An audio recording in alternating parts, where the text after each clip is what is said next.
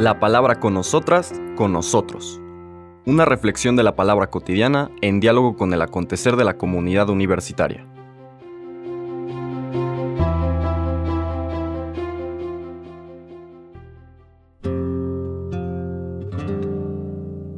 Hola, buenos días.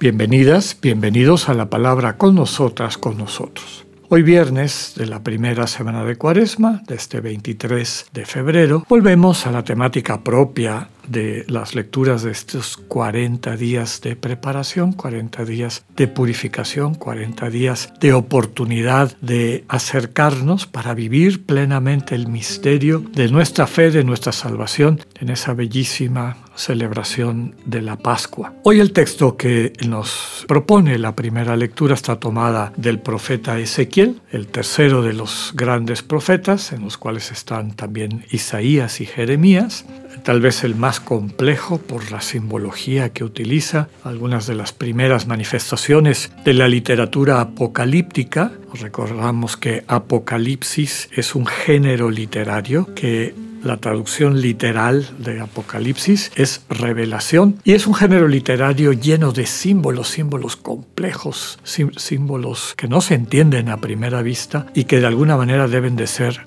revelados, ¿no? para que la revelación que está implícita en esas metáforas pues se haga accesible a las personas. Más allá de eso, ahora vamos a escuchar una lectura del capítulo 18 de Ezequiel, versículos 21 al 28, pero que está dirigida a este tiempo y al sentido de transformación interior, de cambio de atención, que es la conversión, a la que nos invita el tiempo de Cuaresma. El texto nos enseña. Esto dice el Señor. Si el pecador se arrepiente de los pecados cometidos, guarda mis preceptos y practica la rectitud y la justicia, ciertamente vivirá y no morirá. No me acordaré de los delitos que cometió, vivirá a causa de la justicia que practicó. ¿Acaso quiero yo la muerte del pecador, dice el Señor, y no más bien que enmiende su conducta y viva? Si el justo se aparta de su justicia y comete maldad, no se recordará la justicia que hizo. Por la iniquidad que perpetró, por el pecado que cometió, morirá. Y si dice, no es justo el proceder del Señor, escucha casa de Israel, ¿con qué es injusto mi proceder? ¿No es más bien el proceder de ustedes el injusto? Cuando el justo se aparta de su justicia, comete la maldad y muere, muere por la maldad que cometió. Cuando el pecador se arrepiente del mal que hizo y practica la rectitud y la justicia, él mismo salva su vida. Si recapacita y se aparta de los delitos cometidos, ciertamente vivirá y no morirá. Palabra de Dios.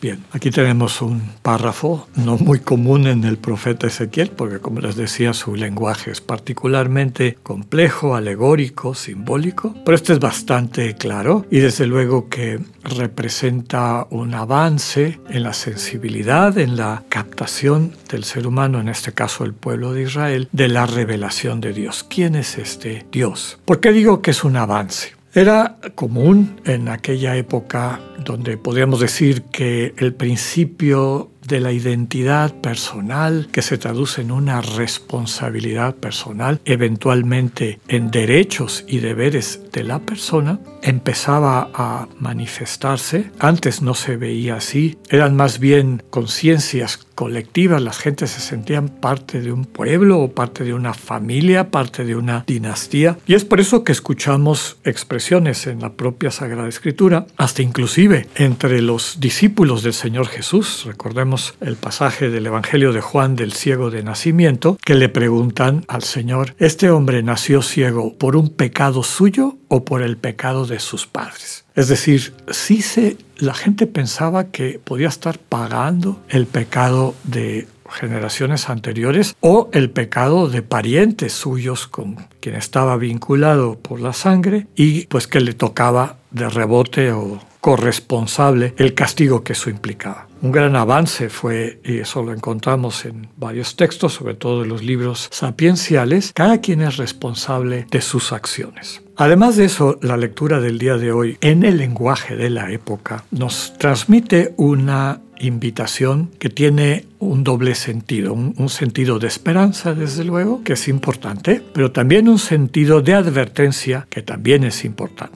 La vida del ser humano puede transformarse para bien o para mal. El primer ejemplo que nos presenta es cuando se transforma para bien el pecador, el injusto, si se arrepiente de sus pecados que ha cometido, ya desde la sensibilidad que manejamos y la madurez espiritual humana de nuestra realidad contemporánea en este diálogo de siglos con la revelación de Dios y en particular con la revelación de Dios en Jesús, culmen de la revelación, podemos decir que cuando el ser humano se abre al encuentro con el Dios que le sana, cuando hace realmente la conversión que ya describimos, varias veces como un cambio de atención, dejar de atender a su ego, a este conjunto de heridas que se traducen en actos defensivos, a veces agresivos, de defensa agresiva, pero incapacitantes del amor, el ser humano va construyendo unas relaciones destructivas, tóxicas, mutuas, y lo único que nos salva de eso es el amor de Dios. Pero para que el amor de Dios nos salve, lo tenemos que percibir, lo tenemos que acoger. Ahí es donde entra la conversión. La conversión es cultivar el estado interior de silencio y atención, la confianza y la puesta en las manos del Dios vivo, de lo que somos, como somos y como estamos, y empezar a percibir cómo ese amor de Dios nos va sanando. De esa conversión de la atención vendrá después este cambio este no solo arrepentimiento, sino transformación de la vida, la práctica de la rectitud y la justicia, como nos dice el texto de Ezequiel, que eventualmente se traduce en que viviremos, alcanzaremos la plenitud de la vida. En el lenguaje de la época dice que Dios no se va a acordar de los delitos del que ya está en este camino de sanación. Pues efectivamente, el Señor sabe que muchas veces estas acciones por parte de nosotras y nosotros están fundamentados en nuestra ceguera, en nuestra distorsión, finalmente en nuestra enfermedad. Cuando finalmente le permitimos a Dios sanarnos, nuestra vida objetivamente cambia y si nos mantenemos en ese camino, seguirá cambiando para bien. En la expresión de San Ignacio, de bien en mejor subiendo. Esa es la esperanza. No importa la oscuridad en la que esté el ser humano, si se abre, y esa es parte de nuestra vocación y misión como cristianos y cristianas, ayudar a que todas las personas, inclusive o de manera particular quienes viven en la mayor oscuridad, vean una puerta abierta en la actitud del cristiano, de la cristiana, de cariño, de cercanía, de ir en búsqueda de nuestros hermanos que necesitan abrirse esa luz. Quien así lo vive, todo su pasado es transformado. Recordamos el texto del Apocalipsis, mira que yo hago las cosas nuevas. Dios nos lleva en un buen camino. Pero también está la advertencia. Puedes haber estado en el buen camino, haber ido construyendo tu vida, pero si te dejas engañar, si por lo que fuere te apartas de dejar de prestarle atención al Dios vivo y le prestas atención al espíritu de este mundo a través de la seducción de la riqueza, del poder, del adorar al propio ego, al egoísmo, al egocentrismo, entonces estás en peligro de morir porque te vas a bloquear a lo que te garantiza la vida eterna, que es una relación de comunión, de amor con el Dios que te busca, que te espera. Recordemos aquella frase fuerte de Agustín, el que te creó sin tu voluntad no te puede salvar sin tu voluntad. Que sigamos aprovechando este tiempo de cuaresma para ir haciendo esta conversión de atención que se traduzca en una vida cada vez más plena. Que tengan un buen día, Dios con ustedes.